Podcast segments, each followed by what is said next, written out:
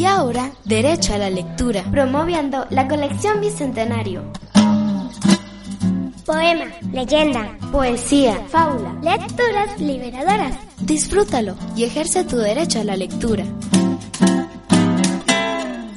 Poema Los Duendes de Andrés Bello, libro Cardenalito, Lengua y Literatura, segundo grado.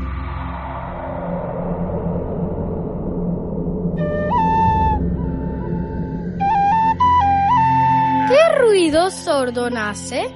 Los cipreses colosales cabecean en el valle y en menuda nieve caen deshojados azahares en el soplo de los Andes atizando los volcanes.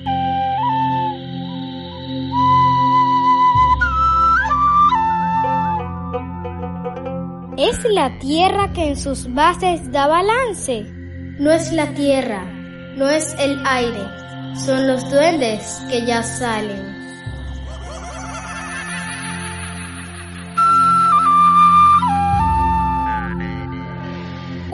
producción de la unidad educativa Tomás Alfaro Calatrava Lechería Estado Unzuategui y Radio Talento, Radio Talento Escolar, tu voz escolar.